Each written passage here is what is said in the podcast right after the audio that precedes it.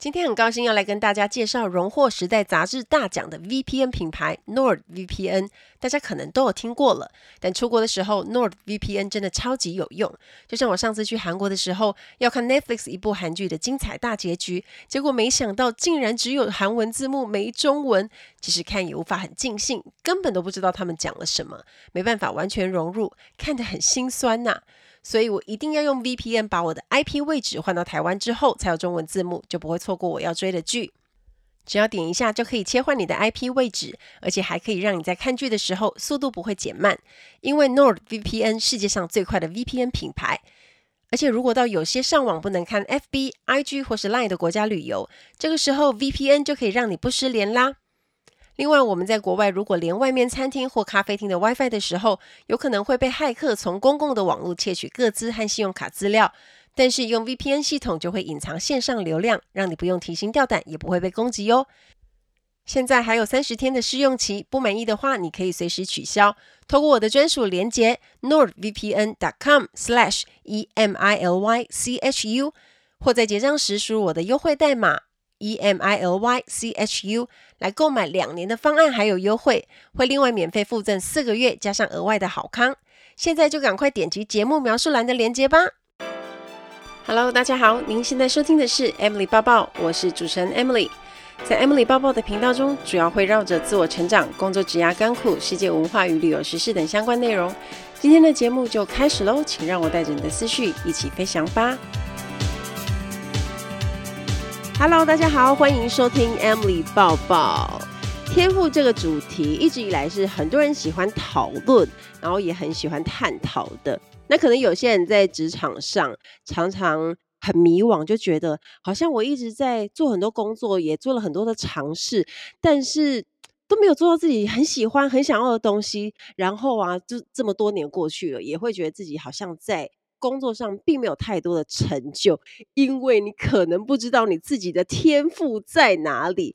那要怎么找呢？大家一定很想知道吧？所以今天呢，我就邀请到一位找天赋的专家，要来跟大家分享到底要怎么找寻自己的天赋，以及该怎么样使用它在我们的人身上。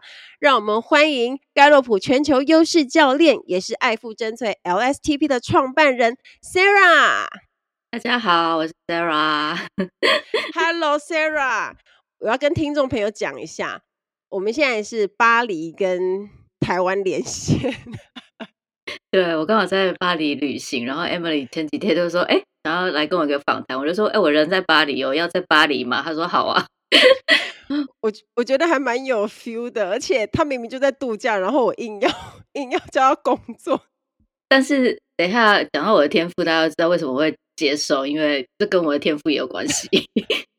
好，我跟 Sarah 认识就是在他的优势的工作坊，就是优势训练的工作坊。然后那个时候，其实我觉得也很巧，是我原本呢就刚好在看类似的资料，然后我就在想说，哎，这个课程好像还蛮有趣的。那因为其实大家知道市面上其实有蛮多类似的东西，然后。也刚好，那 Sarah 那时候就敲我，问我有没有兴趣去上课，然后我就觉得哇，太棒了，我一定要去这样，然后也因此才接触到盖洛普这个测验，然后知道怎么样找自己的天赋。那 Sarah，我想要先问你啊，就是你是一开始呢就很知道自己的天赋在哪里吗？就比如说你在求学的时候，然后进入职场，你都一路是很清楚的吗？当然不是啊，我来，我先介绍一下我之前的那个 background 好了。好，就是我大学念正大广告，所以我就念就是行销啊广告，所以毕业之后就是很自然的就进了广告公司工作吧，就是同同业这样，同行这样，就想说都学了啊，就是要而且也喜欢啦，所以就想要进广告公司，呃，看看这样。然后我呃一开始进就是比较国际型的广告公司，所以服务的也都是 international。然后对，像那个后来之所以，所以我大概十年的时间都在广告公司 agency，或是当时我也去 digital 的 agency，是数位行销。那时候很早，大概是两千年的时候，对我就是转行，就是也先去呃这个数位产业看一下这样。所以我十年经验都在呃，就是广告啊、传播这一端。然后后来做了十年之后，我就觉得，哎，其实我更有兴趣的是前端的呃 marketing 的部分，所以我就决定，哎，那我想开 agency，先离职。我每个工作都先裸辞啊，就是先离职，然后再找下一个工作这样。然后下一个工作刚好后来的十年都呃，就是都刚好进入了金融产业。我在汇丰银行做了八年半，然后那时候。嗯就做想做 marketing 嘛，那时候做是为呃银行的 marketing，然后也做了基金，也做了信用卡 debit card 的 marketing。然后做了八年半之后就，就哎又开始觉得有点无聊了，没有什么进步的空间，然后就又休息，然后休息之后找下一个对下一个进 JP Morgan 做牌啊，做呃退休的行销规划。所以我在教练之前，呃。经验就是二十年在产业这样，十年在 agency 广告公司，然后十年在呃金融做行销。然后介绍一下我的 top five 好了，因为我们今天要讲天赋嘛，所以让大家认识一下我的前五大天赋。嗯、我的 top one 是战略，那战略就是一个呃空关啊，然后比较呃就不想要绕远路啊，就是喜欢走最短路径的一个 talent。然后第二个天赋是成就，成就就是呃，不是说要追求成就啦，是成就天赋就是 achiever，它的英文是 achiever，就是喜欢做事有始有终，成感。然后我的第三天赋是理念，就跟刚刚讲到的就有关。理念天赋也不是说你有什么理，是英文是 ideation，就是我比较喜欢哎创意啊、创造力啊、叫框架。方式，所以比如说，哎，巴黎访谈这种就很对我来讲就很 exciting 啊，我就会说，好好好，OK，没问题。嗯，对。然后前瞻，呃，第四是前瞻天赋，前瞻天赋，我知道 Emily 也有在第三，在第四。前瞻天赋就是一个比较看未来、往前看、醉心于美好未来的一个 talent，所以也比较容易看到未来的趋势啦，这、就是我的一个优点。嗯、然后再来学习天赋，Emily 也有在。第五，对，我们两个都是在第五学习天赋，就是就是喜欢学习各式各样的东西。那呃，重点是透过学习来去呃 enjoy 这个学习的过程，而不是为了什么文凭证照学习。所以其实透过呃 Top Five 的介绍，你就可以大概认识一下这个人的就是一些人格特质，这样。嗯。嗯对，刚刚 Sarah 提到的 Top Five，就是我们在优势训练的工作坊里面，每一个人都知道自己的前五大天赋是什么。那因为可能有一些听众不太知道盖洛普测验是什么，那要怎么样去找到这 Top Five？那我们请 Sarah 大概跟我们讲一下盖洛普测验找优势的这个测验是大概是怎么样？好，我就是呃，刚刚 Emily 讲到这个盖洛普优势测验嘛，它其实就是。呃，全球最大的民调公司盖洛普 Gallup 他们所、研发出来的一套测评工。那当初是由是这位呃发明的心理学博士叫 Don Clifton，他的起心动念就是觉得说，哎，当全世界都在研究人们的弱项的时候，他就觉得说，哎，那为什么我们不看人们好的一面？如果我们看别人的优点，那这个世界会变一样？因为盖洛普。就刚刚讲是全世界最大的民调公司，所以他们有很多的这种诺贝尔级的这种研究人员啊、科学家啊，所以可以来去研究世界上成功人士。所以他们当初去呃 research 世界上两百万成功的人，去发现说他们的秘密到底是什么。后来发现说，哎，这些都是专注在他们的强项，而不是去补救他们的弱项。所以后来就是。嗯呃，经过这些研究之后，发明了测评系统。所以这套测评系统大概呃，就一九九年上市，所以目前大概二十几。然后全球已经有三千万人做过测验，有百分之九十以上的财新五百大企业在用。所以，嗯，基本上你教育出来的知名品牌，就是这些 corporate 都有在 apply 来发展他们这些优秀的人才。所以，嗯。以这个工具来讲，当然市面上有很多人格测验的工具。那呃，这套工具为什么会这么 popular？主要的原因就是因为它的维度很细，比如说，一般你可能会听到呃，DISC 啊测验，对，可能分四类，然后九型人格啊，嗯、或者十六型人格，然后或者是我们一般常呃去就是跟人家聊天会问人家说，哎，你是什么星座？星座类嘛，对对对，就是这些都可以参考，但是就是维度比较粗，就像。那我常比喻就是很像大石头跟小沙粒，或甚至是可能微生物显微镜才看得出来的那个程度是不一样的。所以，像 Gallup 这个，光我们刚刚在就是分享自己的前五大题目啊，这个呃，你要找到一样的几率是占三百万，所以基本上在台湾可能找不到跟你排前是一模一样的人，更何况呃，以 Gallup 这个是测验出来，可以看到你完整在。排序，那这样找到的几率就更低了，两百九十六再加二十六个零分，所以基本上在宇宙上也找不到跟你天赋 DNA 一样的人。哎、欸，而且你刚刚提到有关什么星座或者是六型人格这一些，那比较不一样的地方是在于，像我们。做那一些测验都是更了解我们自己的特质或者是个性方面的东西。可是盖洛普它比较像是在找我们身上，就是我们天生比较擅长哪些东西，然后我们可能可以运用在我们的工作上啊，或者是人身上。所以本质上其实是还是有一些差异的。而且刚刚 Sarah 特别提到，就是每一个人都有三十四个天赋，依照这个优势测验来说。然后呢，有趣的是，每一个人的排序都不一样。所以刚刚他说的那个，你说几万分之几，几千万分之几？呃、如，如果前五就是三千三百万分之一，如果一样的几率的话，哇，太难了。也就是你看哦，台湾你都找不到了。对，找不到一个人排名那个天赋五大是跟你一样，更别说三十四个。每一个人呢都有那些东西，只是差别在于他的顺序放在哪里。而且像刚刚 Sarah 他自己有说，他是他跟我重复的有前瞻跟学习，学习可是我对，但是我们也是排序不一样，而且其他三个也很不一样。哎，那你你刚有说你在 marketing，然后在广告公司，其实你都待了蛮长的时间。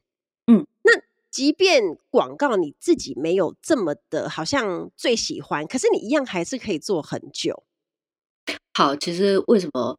呃，就是刚刚讲到说，哎，我是不是知道我的天赋在，就是比如说大学或是工作的时候，其实我是不知道的。但是我觉得我很清楚的是知道说。呃，我要什么或不要什么？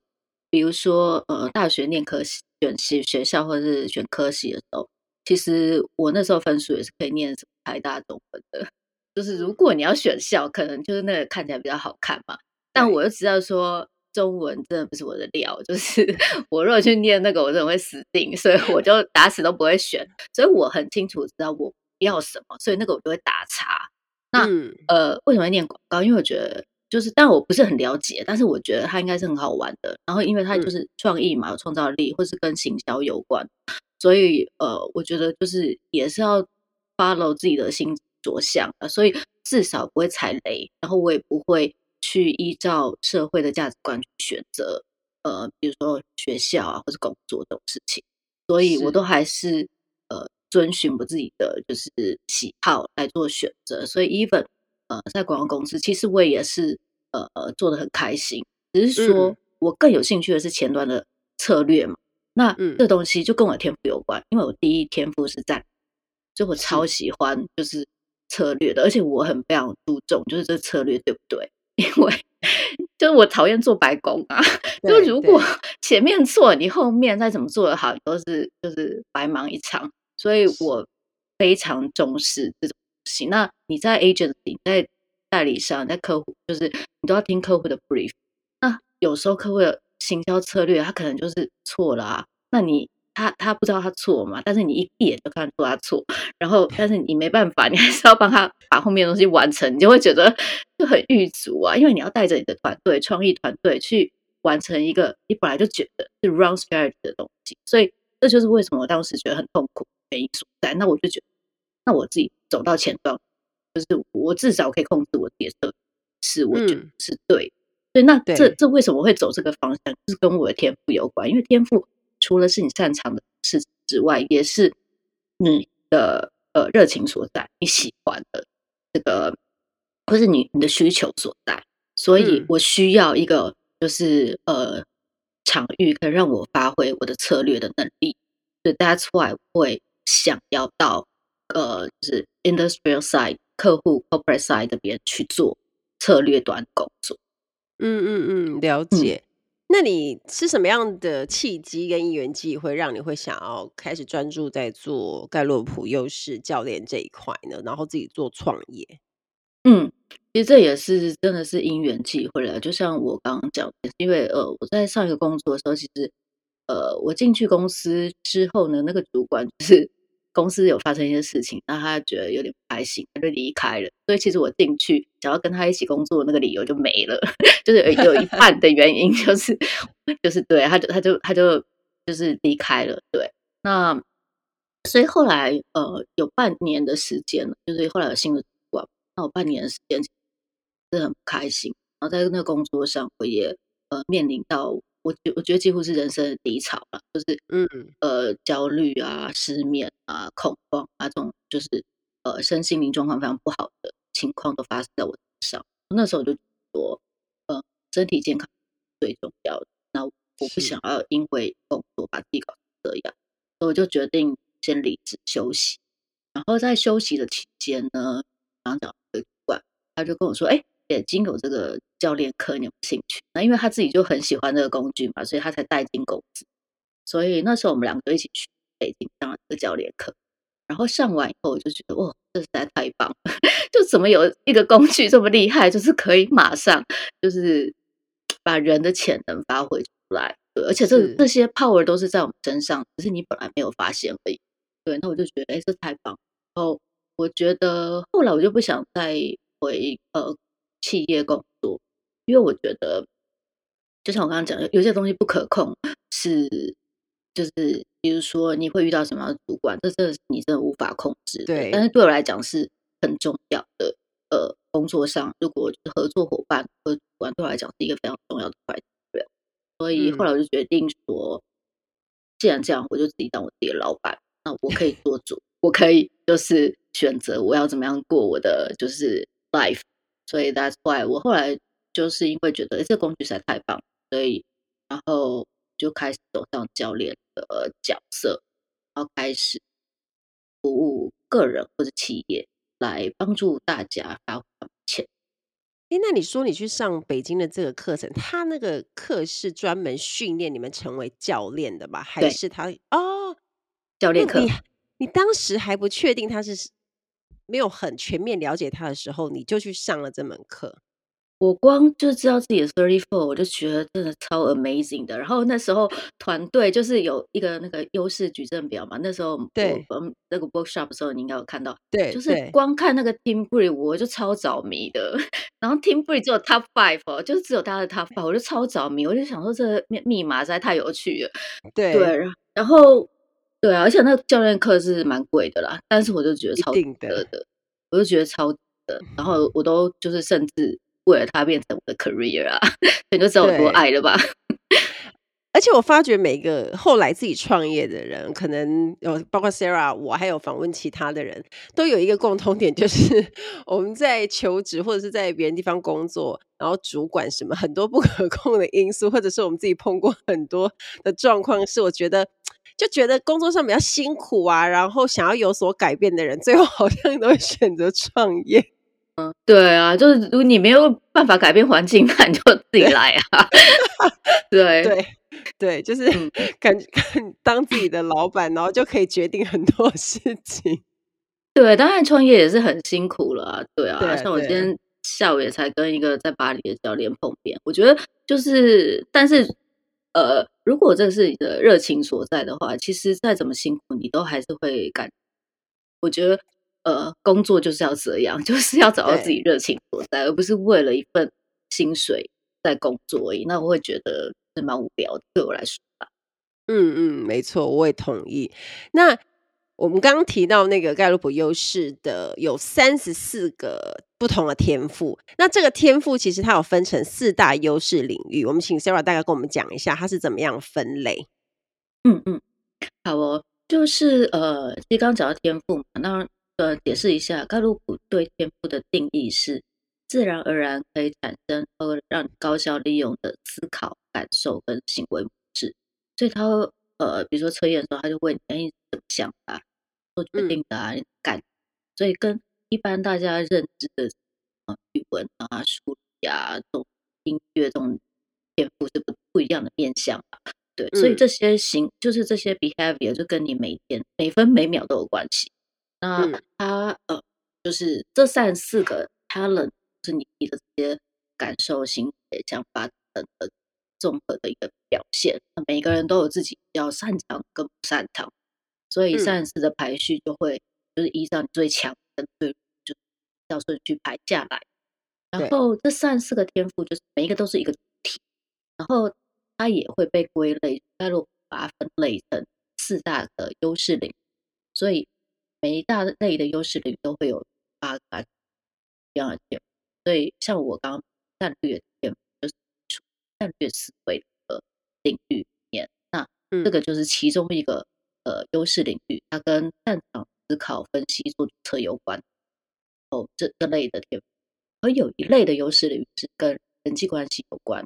跟一对一的交流，然后以及擅长是呃支持别人有关系的，然后有一类是呃也是跟人有关，但是它比较是一对的，那就是影响力的。这天赋的优势领域都是大家比较羡慕的，对，比如 说什么什么统帅啊、沟通啊这种的，对，那它就跟领导力有呃领导别人有关，然后呃，但是并不是表示说你没有这些呃橘色。领导力相关的天赋就没有办法领导别人，不是，就是说你没有像领导力天赋的人这么外显这样。嗯，那再来有一类的天赋是跟习惯，就是当然我们刚刚有一类是擅长思考、分析、做决策嘛。但光想出来，如果你去没有去做，你也是没效啊，对对啊，对，就是还是在空中飘嘛。嗯，所以我们还要把它落地下来。那所以有一类的天赋是跟把它落地完执行，像 M 的责任专注，这、嗯、对，所以呃，四大优势领域的，如果你有解锁完整的报告，你就可以看到你四大优势领域的排序，就是这四大优势领域每个人也都有比较强。嗯、那比如说像我比较强，前面两个是战略思维以及执行力是，所以我是一个比较喜欢动脑，嗯、而且我也喜欢。就是动脑之后把它执行出来的人，对，那这就是我比较强的。嗯、那当然就是每个人都有强跟弱的嘛。所以你的工作如果可以让你发挥你强，就会如鱼得水，就会得心应手。但如果你的工作如果是要求你去发挥你的弱项，就会很痛苦。因为嗯，呃，我们再讲到一个天赋的概念，呃，其实弱的是没有办法补救的，你只能做损害控制跟管理。弱的你要去找别人合作，对对，因为蛮多人都会想说要怎么样让自己弱的变好变强，所以这其实是不太 可能的事情，对不对？就是如果这个东西你本来是很弱不擅长，假设你数理就是不行，那你一直在往这个地方想加强，这是有可能变好的吗？呃，没有，现实面就是没有。像之前呃，就是上周有出版一本书叫《发现我的天才》，这本书就是在讲盖洛普这个这套工具。虽然它现在已经绝版了，嗯、但是它的书的封面就是呃有几句很重要的 quote，我可以分享给大家。他就写到：“勤能补拙是葬送成功的途径，然后勤能补拙是绊脚石。”所以这是。已经被科学证实错误的策略，但是我们以前都被这样教育嘛、教导嘛，嗯、就是哪里弱补哪里呀、啊，国文不好补国文，数学不好补数学。但是每个人的时间就是这个资源是有限的啊，那你把时间花在你弱，当然不会有在时间去精进你强，那你强的就不会变很 excellent、嗯、但是我们其实要追求的是，呃，就是某某一个领域里面，我比别人很。秀，这是我们每个人想要追求的方向，而不是说，哎，我变成一般般，好像很多的东西都很同样。所以，呃，那那就是方法要用对，策略要用对。那以前这个方法被证明说是阻碍的绊脚，所以大家一定要特别 小心，哦、不要再去补弱。所以为什么就像我们刚刚跟 Emily 在那个录音前聊到，就是除了知道自己的 Top Five、Top Ten 外的后五个也非常重要。哎、因为我们小时候。在上课、在求学的过程，都会一直去补习补那种我们自己 很很差的，比如说我数理就是不好，所以我还记得我从国中开始吧，然后都是下课也都是要去 上数理补习班，然后每次都觉得很难呐、当然，就是不是都不会，但是你就会知道有一些东西你就是蛮吃力的。就比如说，我会请我们班的第一名。然后他再跟我解说说为什么这一题的答案是这个，他的解题过程是什么。然后我就叫他算给我看，然后他就说这很简单啊。然后你看，他就算给我看，然后就分析。然后我就想说，我就是搞不懂啊。可是对他来讲就是很容易。可是倒过来哦，像像我对语文比较拿手嘛，对学习语文这件事情，所以我我国中的时候也就知道。然后那个同学他是英文是比较弱的人，他数学好，他英文稍微比较弱。相同的，我在跟他解说同一个东西，他也会觉得好像很难理解，或者他就说：“哎、欸，为什么？”对。然后我那时候也小时候就是觉得说这这件事情很酷，可是还不晓得为什么会这样子。可是长大之后就会发现说，难怪就是为什么我后来 就是会选择不用再读数理的文科，就是完全没有救了。对啊，所以其实你你自己小时候就有这个。就是经验嘛，就是、嗯、就是就是有些人就某些就特别厉害啊，那这就是他的天赋啊。对，对，maybe 是数理或是语文类的一样的道理。对，但是当你花时间去补救那些弱的，其实我们每个都很痛苦啊，因为就不擅长啊。那又要叫我们去补救，真的是痛苦到不行，好不好？对，很难。而且其实就会有一个盲点，就像刚刚 Sarah 讲的，如果我们知道这个东西已经是强的，我们其实不太会去管它。就是比如说，我们这这件事情，哎，我们好像很擅长。比如说，哦，假设你学语文，觉得好像很轻松，可是你就不会再去精进它，就不会特别说，好像就哎，我可以用了，我可以了，好像青青菜菜这样子就很够用，好像就不会再去加强。所以变成是说，大家的可能在工作上，或者是你想要追求的一个成就，就会变得很难达到你自己的要求。对，因为你就把力气放错地方了，所以你本来强的。嗯有可能没机会变得非常 outstanding，对，但是你是有机会，因为那把就你擅长，你可能只要花一点点力气，就可以得到很足。但是我们大部分人都把力气放在就弱，想要把它拉到一定水准，殊不知就是 完全呃葬送自己 本来可以很优秀的这个途径了，或者我们只能可能做到。让他不会那么差而已，但是你要变得在一个水准之上，几乎是不太可能。对，是真的是不可能。就是就是你只能做损害控制管理。那基本上我们每个人不用追求样样好，因为那是不可能的事情。对，所以你也不要把目标放成你每一样都要很厉害，没有这种人的。对，对啊，所以你也不要给自己就是这个目标啊。那你你重点是，那你要知道你到底擅长什么。那你可以在哪一个方面更精进？那弱的，你只要不要让他去，就是影响到你、阻碍到你，对你造成困扰就好。嗯，就是损害控制管理。我们常常在社群上看到，好像很多的很有影响力的人啊，一些老师啊，好像很多都很厉害。可是其实人家只是把他的弱项藏起来，然后把他的 优势放到最大而已，并不是说这个人好像每一个东西能力都很强。然后我们可能就会自己脑补自己说，为什么他好像什么都很厉害，可是人家只是很会表现他很优秀的那一个部分而已。对啊，就是每个人都有自己强的，所以大家真的不要妄自菲薄。对，然后你不用去羡慕别人，就是我们通常也会被社会价值观框架嘛，然后可能都会羡慕羡慕那种可能比较外显的，比如说影响力比较突出的人，对，就说哦，他们好会讲话，好好会 present 哦，好会 social 哦。对，那我们也要成为他们这样。但是如果今天你知道这是你的天赋的时候，你就不要替自己设这个目标，你就会轻松很多了。因为你强，比如说好，你可能是战略很强，或是你是精力很强的，那这可能是他们弱项。对啊，嗯嗯嗯，那你对你，你有你厉害的地方，也是可能是他们羡慕的啊。所以大家不用是一直去想要模仿别人，或是追求别人的成功途径，那是没有办法做到的。而且我那时候上课的时候，我就觉得很神奇，因为我的天赋第一跟第二是责任跟专制，然后啊专注不是专制，专制变成 专制变成暴君是是专注，然后我就觉得很准啊，因为这两个天赋都是落在执行力。然后那时候就想说，对耶，因为我 maybe 不是那种超级有创意，但是。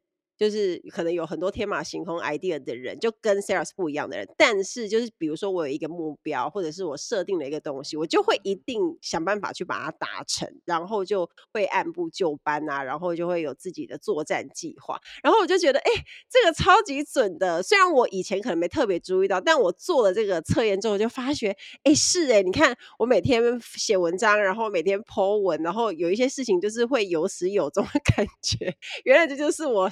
那个骨子里的骨子里镶在我身上的一个天赋，对啊，而且天赋就是你驱动力啊，就是它会驱动你呃把事情完成嘛。所以比如说，对啊，像 Emily 做了这么多集节目啊，她每天就会 po 文啊什么的，这这就是她责任天赋跟专注天赋驱动她，然后让她就是呃就是会会想要把这些事情完成。那每个人的 driver 不一样，所以你要找出。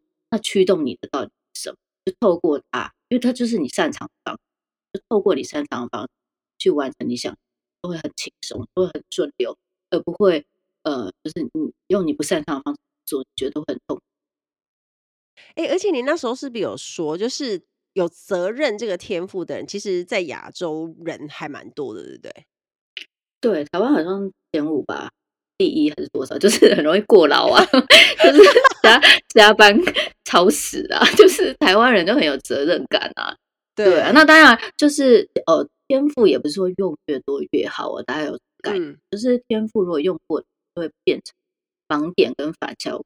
那我就是有很多 coaching 的课呃 coaching 嘛，他们我发现他们的很多的人的问题，并不是没有把天赋用出来。而是天赋用太多，不自觉而造成很困扰。所以，比如说责任天赋用太多会怎样？就很容易去承担一些不属于的责任。但是他又觉得说、嗯、啊，我就是道义上或者怎么样，我需要就是啊，也把这个任务接下来。但是他可能没有评估说，其实他可能自己自己的事情忙不完了，或者是说，嗯、对，就是可能很容易去 overtake 这些 responsibility。然后造成很大的压力，这也是非常有可能 overuse 的状况，所以我们都要非常留意天赋有没有用过头，对，有没有造成反效果。因为天赋是来帮我们的，但是一旦用过头，它就会害到你，所以要特别小心。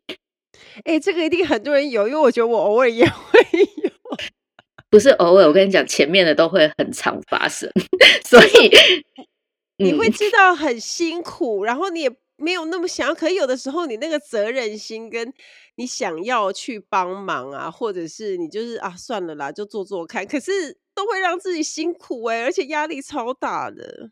而且你你有我看到你有和谐在第四，我觉得你这两个可能搭配起来就是 会更容易，就是不好意思拒绝别人。像和谐天赋 最常出现的盲点，就是因为害怕冲，所以他会不想要就是跟人家有起争夺感。所以就会对，呃，就以人为善，以和为以和为贵啊，与人为善。对对对。但是如果 overuse 的话，就很容易不敢表达内心真正的想法，然后反而会让自己受委屈，就会其实也也不是这么想要接受，但是有时候就是说不想当和气或干嘛。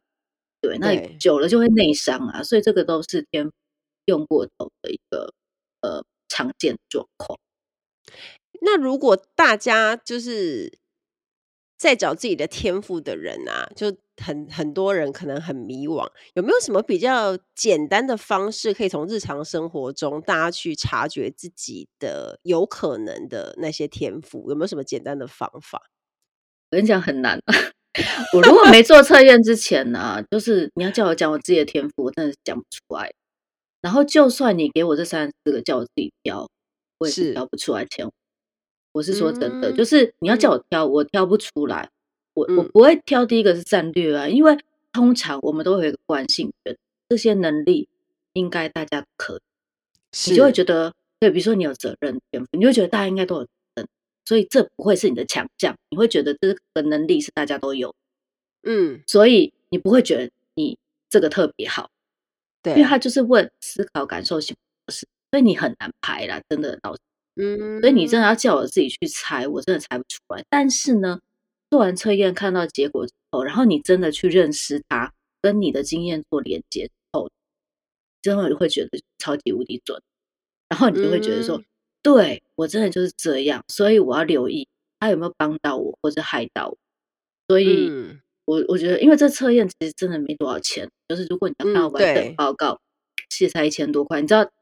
对，我跟大家讲，我当时在做，我当时在解锁的时候，我那时候付的钱是你们现在的一倍，但我还是觉得这个费用是超级的，就是它是一个付出代价成本很低，但是错过代价很高的一个测验。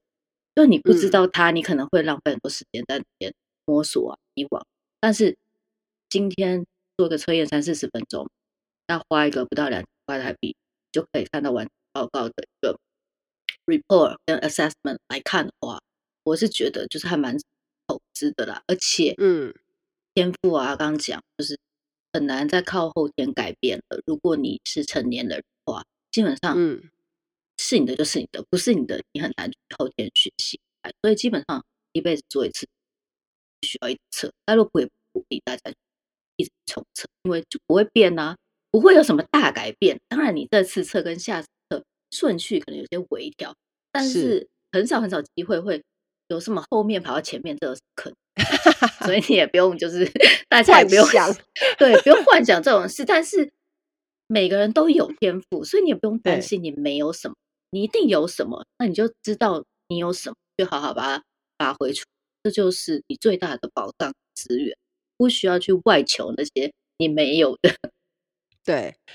而且刚刚 Sarah 讲到，就是那个测验做完之后，会更知道自己的特质是怎么运用在自己的生活跟工作当中。那我就记得那时候我们在上课的时候，有一个五分钟的巅峰时刻练习。那那个练习我觉得帮助超大，就我们同组同学都在那边讨论，就是自己的自己的人生中最。觉得最有成就感啊，然后最巅峰的时刻是什么？然后大家分享，然后再去拆解说为什么当时我可以把这件事情做得好，然后我是运用了什么天赋？哎，你可以跟大家讲一下为什么会设计这样的练习吗？好，这这不是我设计的，这是 Gallup 的，就是 methodology 跟 tool，但是是不是好用的？你看才五分钟嘛，对不对？对，你们当时就是五分钟讲自己的成功经验，然后你的 partner。帮你去分析拆解，哎，你这个经验可能跟哪些天赋是相关的？这就是每个人的成功方程式的。所以你的成功是可以复制的，但是你没有办法复制别人的成功，因为他的天赋组合是跟你完全不一样的。所以以前我们都找错方法了，我们就一直想要学习别人的成功方式，然后想说，哎，我可以模仿他，然后跟他一样成功。结果答案不可能。但是你唯有的机会就是你去复制你自己的成功方式。那每个人的这些巅峰时刻，你自己去回头看，当你认识你的天赋，你就回头看，绝对是你跟你的天赋相关的啦。然后你的最好的表现，嗯、绝对是有把天赋好好运用出来的这些时刻。所以，通常比如说在不管是公开班或是企业培训的这一 part，大家每次都聊到欲罢不能，因为谁不想要？就是讲自己最辉煌的经验啊，而且就会很开心啊，然后不会一直被检讨说哪里做不好啊，因为你就会讲你自己做的好的地方，而且是别人也觉得哎你好棒棒，然后称赞，然后过去可能你这个成功经验也帮到很多人的，那这就是会让大家更就是积极正向的来看待自己的能力，而不是一直去关注说哎我哪里不好，我要改善，这大家就会觉得很沮丧。而且在回想的过程当中，你的人真的是非常开心，是充满那种光的。你觉得自己好像是在发光，啊、然后你在跟你的 partner 分享说：“哦，那时候呃怎么样，多努力，然后做怎么样，然后成果怎么样的那个过程，其实是很开心。”然后你就会发现说：“哎，那我发现了自己拥有这些能力跟天赋之后，那我未来在我的人生当中呢，就可以依照这样的方式继续去复制每一段不一样的，可能比如说面对不一样的工作或者是任务的时候，就是对你就可以再复制那个成功。我觉得那个练习我到现在都还印象很深，而且我觉得非常的实用。对，因为那就是你啊，不是别人告诉你的方法，嗯、是你自己成功的方法。所以你一定要知道说，那你到底是怎么成功的？以前你可能就莫名其妙成功嘛，但是你现在，呃，这些就是这成功是一个现象，但是你天赋就是你的底层逻辑。现在就是让天赋来解释你为什么成功。嗯、所以当你知知知道这些呃底下的东西的时候，就更就是一目了然，就更呃就是恍然大悟了，知道为什么。当你知道为什么之后，你就更好用出来了。那像刚刚讲到那些。呃，其他的人格的分类啊等，其实他只是告诉你现象，就是哎，你是哪一类型的人，嗯、但他没有告诉你为什么你这一类型的人。所以我觉得 Gallup 这些三十四个 talent 就很清楚告诉你，比如说都是战略很强的人，但他可能组成的 talent 是不同的、啊。比如说有些人、嗯、像我是前三，但有些人的战略很强，是因为回顾啊，那是完全不一样的，就是思考模式啊。嗯、有些人是往后看啊，看那些历史经验。去形成一个策略，这也是一个形成策略的方法。所以，even 都是战略很强的人，但是他们的这个路径或方程式是完全不同。所以，你一定要非常清楚知道说，呃，究竟是什么样的 talent 导致你这个领域是很成功。嗯，而且就像 Sarah 讲的，它是一种 DNA 跟原厂设定嘛，就是你可能这个东西本来就是你的。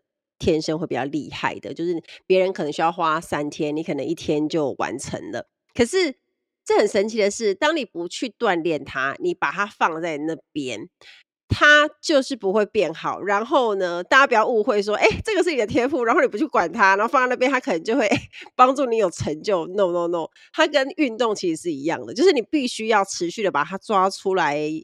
训练，然后要去用它，不然它藏在你身上，然后你不知道它，你这一辈子可能就哎也 完全不知道说哎，原来你自己这方面的能力是很强，你根本就没有办法好好施展它的机会。对啊，就像 Emily 讲，就是天赋就像肌肉一样需要锻炼。那天赋每个人都有啊，所以并不特别嘛。就是你做完测验你就知道你有什么天赋了，所以有天赋每个人都有啊，就是你也没有跟别人不一样。那重点是，那你有没有把你天用出来重点，所以重点就是我们，当你知道你的天赋之后，就要进入下一个阶段了，就是要去呃锻炼它。那要把它锻炼成？锻炼成优势。那什么是优势？优势就是当你想要完成一个特定目标，就可以呃正中红心，百发百中的那个正中红心，就是可以达到这种卓越的这个具体成优势。所以我们每个人都想要。在我们的目标所或者挑战上，可以达到很，就是像刚刚讲的这个巅峰时刻的境界，一直去使用它啦，训练，然后你就可能会在每一次的成果跟经验当中，在学习说，哎，我下一次怎么样才可以再做得更好，或者是说，呃，你可能会因为一件事情的收获，然后有一些观察跟启发，然后可能在这当中就会不断训练，就有点像是能力的养成吧，跟技能那些是不是也有点类似的概念？呃，跟技能不太一样，就是好能力养成呢。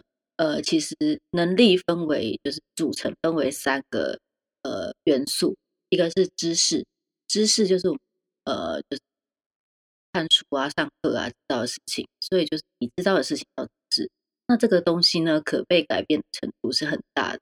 也就是说，今天你学我学他学就学会嘛，而且现在只就是 AI 那个。ChatGPT 出来，知识一点都不重要啊！你记是十年的东西，它一秒就打趴你了，好不好？对，所以知识根本就就是不再那么重要了。然后再来是技能，技能是比知识门槛的高一点，是你学会怎么做这件事情叫做技能。所以除了你要知道以后，你还要学会怎么做。那这个就是可被改变成又比知识再高一点。呃，再再难，就就再难一点。嗯嗯嗯。但是其实能力的最底层是什么？是天赋。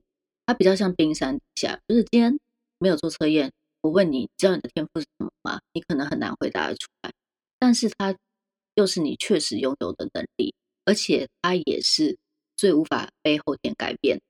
所以我们刚刚讲知识技能都是后天学习而来的，所以你可以去获得知识，靠后天获得知识，靠后天去培养某些技能嘛。所以你在很多市面上的课都是去提升什么什么技巧、什么什么技能嘛，对不对？这个就是你去学就可以学会的，但天赋是学不会的。所以，嗯、但是它又是提升能力最关键的因素。所以你是不是要了解它？不然你可能就是花很多时间去学知识跟技能，但是如果你知识技能跟你的天赋是没有关的话，的能力也是不会提升。所以其实根本我们还是要先回到底层去，先找到自己有哪一些东西是可以被开发的这些天赋，然后可以去加强，再来去慢慢的锻炼、锻炼它、学习，对，然后让他的能力养成变成优势，然后持续的运用它，就可以在我们的人生当中有一些达到我们想要的成就。对，所以比如说你要花时间锻炼知识跟技能，就要把它放在跟你天赋相关。这样才会加速能力的提升。所以锻炼的方法就是你去，就是比如说你有某些天赋，那就是你你想要提升你这样能力，就是在呃去获取这个天赋相关的知识跟技能，就可以进步的很快。我觉得是非常值得思考的那个逻辑跟那个关联性诶。就是可能很多人没有特别去思考说天赋跟技能啊，跟知识有什么不一样，然后大家可能都还在就就乱学一堆东西啊，就是你会看很多，对，看很多，或是花很多时间去学一大堆有的没有的，可是自己觉得可能很重要，但其实就是又是把力气放错。像我刚我上次上完课之后啊，我回家就立刻很想要解锁我其他。其他呃二十四呃三十四减掉五，还有还 有二十九个嘛，对不对？还有二十九个天赋，很想知道这样子。然后我下次急着要等着要升级，然后我再请 Sarah 跟我说，到底我最后五个哪些很弱，我这辈子要避开它，避免成为雷包。对，然后或者是说，就不用花时间再补救它了，你就是跟别人这个强的合作就好了。就会轻松很多了。除了可以在工作上帮助我们以外啊，生活上嘞，就天赋在生活上有没有什么可运用？因为它就是你的思考感受性是嘛，所以不止用在工作，就是生活关系，不管是你的亲子关系啊、伴侣关系啊，anyway，生任何关系都也可以运用。反正就是你人生任何事情都是跟你天赋有关的，因为你就怎么想啊。怎么感觉？你怎么做决定？那、啊、这不就是你每分每秒在做事吗？那有些人如果发觉自己常常跟伴侣吵架，然后就是常常就是观念很不合，为什么你觉得这样呢？我就是一定要这样，或者是另外一个人就说：“哎、你这样做不对。”这个 就是可能两个人不同的天赋，就是比较强的部分在打架，或者是就是不太一样的特质在争执，对吗？对，其实通常发现都是这样，就是你比如说好夫妻好啊，把 top ten、bottom five 摊开来看，你就完全马上就可以知道说问题在哪。比如说，好，我刚刚讲有一些比较呃不同方向的天赋特质，像我跟 Emily 都是前三，要往前看的。那我刚好自己天赋回顾是比较后面二十几，我不知道 Emily 的回顾是多少，就等他解锁之后再看。但是，所以我就是比较偏，就是我直接往前看，我也不喜欢去回溯历史经验，再去预判未来。但是，比如说我先生好了，他就回顾是第一天，就他凡事就是要就是要历史经验，他才可以做决定的。那那这种就是当你不知道就是彼此的他的思考模式是差这么多的时候，你就会每次都很沮丧，就会觉得说为什么就是我想。都无法接受，或是说你为什么都不这样讲？但是当你知道，哎、嗯，你们两个的天赋差的时候，你就可以理解他为什么这样。那你就会找出一个呃适合你们的方式来去找到一个选，不管是呃就是伴侣关系，或者是你在那个工作团队上合作的同事也是啊，一样，嗯、就是我们常常会认为说，哎，你为什么不这样想？我们都理所当然认为别人会跟我们讲的一样，但事实上。大家的脑袋都长不一样，大家的天赋组成 profile 都不一样啊，那你怎么可以去 suppose 别人跟你想一样是不可能的。所以重点是，当你知道这个工具之后，那我们就做理解我就可以开始理解别人。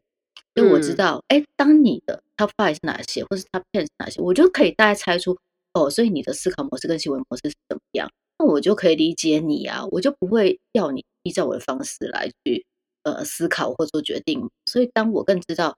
呃，你是怎么样的一个呃是天赋特质的人？那我就更知道说，哦，所以我要跟你沟通的时候，你需要什么？所以我可能要提供哪些 information 给你，可以比较帮助你呃做决策啊，或者我跟人家合作会比较顺。所以一旦这个东西变得很透明后，就会很简单啊。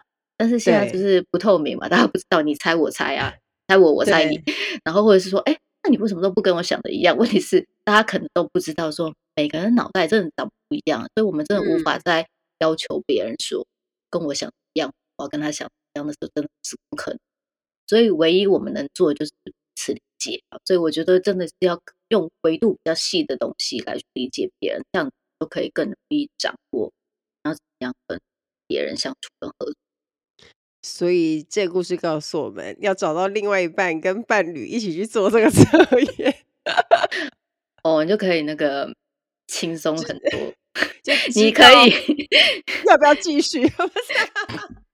对，就是某些点，如果你真的没有办法接受，你真的就不用勉强自己啊。嗯、对啊，我觉得真的是你是一个很好的，就是也是一个工具，对对，一个很好彼此理解的工具。而且我觉得这个真的是很特别，像我自己是比较不会。统筹跟分门别类的人，所以我的工作伙伴啊，就他就是比较擅长那种看到很多很乱的资讯，但是他就有办法把立刻把它就是系统化，然后整理出来。我就觉得这种人超强的，我超需要这种那个帮手，因为我自己就不是这种人啊。所以那时候学完这个，我再回头看我自己的工作伙伴，跟我们就是在工作上碰到的人，就会觉得说：天哪，这真的是没有去。研究没有去那个学到的话，你都不知道原来你之所以会觉得对方帮你很多，就是因为对方补足了你原本不会的东西，就是你比较弱的东西。这个真的很神奇。对啊，而且其实这就是我们工作上需要的，那就是大家互相合作。嗯、那我我发挥我强，你也发挥你强的，那我也不会叫你去呃去发挥你弱的啊，这样大家就工作就很开心。这就是我们要追求的一个境界。让大家都可以各自发挥所长，而不是一起去检讨别人的弱项。哎，你为什么这里做不好？一直挑三拣，那他也会不开心。反而可以弄，哎，你这个真的做的很棒，然后你这真的也太厉害了吧，好佩服你。就是用称赞跟跟那个就是夸奖别人去代替责备，我觉得这个就可以在工作上也很好的有很好的那个工作氛围。真的啊。对，难怪那么多企业会找你去做培训。我觉得这个就企业也非常需要主管，特别是因为他要知道每一个员工的强项跟弱项是什么，他有办法去分配说，哎，这个事情要交给谁做，或者是说怎样的人才能够让这一件，比如说这个任务、这个这个合作达到最好的效果，这真的很重要。